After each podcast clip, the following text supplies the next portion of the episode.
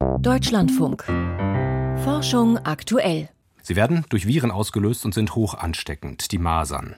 Erste Symptome sind meist Husten, Schnupfen und Fieber. Nach ein paar Tagen bildet sich dann der typische rote Hautausschlag. Eine Maserninfektion ist nicht harmlos. Bei etwa 10 Prozent der Infizierten kommt es zu Komplikationen. Besonders gefährdet sind Säuglinge, immungeschwächte Menschen, aber auch Erwachsene.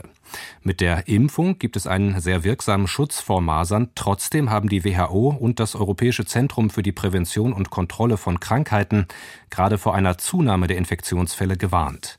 Über die Ursachen und die Folgen davon habe ich vor der Sendung mit Dorothea Mathysiak-Klose gesprochen, Infektionsepidemiologin am Robert-Koch-Institut. Meine erste Frage, wie haben sich die Masern-Fallzahlen weltweit zuletzt entwickelt?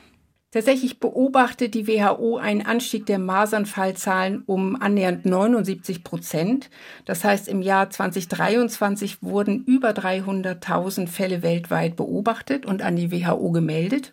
Und im Jahr 2022 waren es 171.000 Fälle, die aufgetreten waren. Das heißt, das ist schon ein deutlicher Anstieg der Masernfälle in diesem Zeitraum. Mhm. Welche Weltregion, welche Länder sind da besonders betroffen? Für Europa hat ja auch die Europäische Seuchenschutzbehörde vor kurzem gewarnt, dass eben auch hier die Fälle ansteigen. Absolut. Also Anfang des Jahres 2023 waren besonders Länder betroffen, die in der ostmediterranen Region der WHO liegen. Das heißt, Pakistan, Irak, Jemen waren betroffen. Und Ende des letzten Jahres war tatsächlich dann die äh, größte Anzahl der Masernfälle in der europäischen WHO-Region äh, zu beobachten. Allerdings muss man auch sagen, die europäische WHO-Region geht von Brest in der Bretagne bis zur Halbinsel Kamtschatka, ist ein Riesengebiet. Und da sind eben besonders viele Fälle dann in Aserbaidschan und Kasachstan und Kirgisistan aufgetreten im letzten Jahr. Da ist das wirklich rasant losgegangen. Was sind denn die Ursachen für die steigenden Masernszahlen, beziehungsweise wie kann und muss man diese aktuellen Zahlen jetzt im Vergleich zu den Vorjahren einordnen?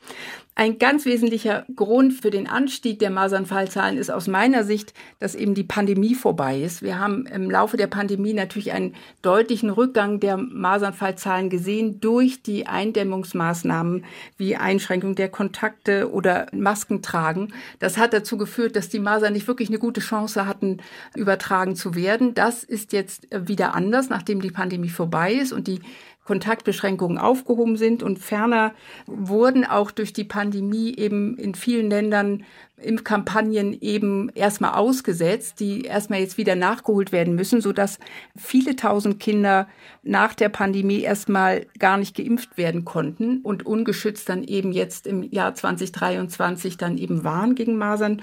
Und dann gibt es natürlich auch als wichtigen Grund einige Krisen- und Kriegsgebiete, wo die Masernimpfungen im Moment nicht sehr im Vordergrund stehen und dann eben auch Impfkampagnen nicht durchgeführt werden können. Das bedeutet, wie verhalten sich die aktuellen Zahlen zu den Masernfällen, die vor der Pandemie regelmäßig festgestellt wurden? Die Masern nehmen wieder Fahrt auf, sie kriegen neuen Schwung und wir müssen einfach beobachten, wie sich die Zahlen jetzt in den äh, Jahren nach der Pandemie entwickeln. Ich befürchte, dass sie über die Fallzahl, die 2019 eben vorgelegen hatte, das waren etwa eine halbe Million Fälle, die weltweit aufgetreten waren, möglicherweise noch hinausgehen, weil eben Impfquoten ein bisschen gesunken sind weltweit. Aber das müssen wir sehen, wie sich die Situation dann weiterentwickelt. Wie ließe sich denn gegensteuern oder konkret gefragt, wie ließen sich die Impfquoten gegen die Masern wieder erhöhen?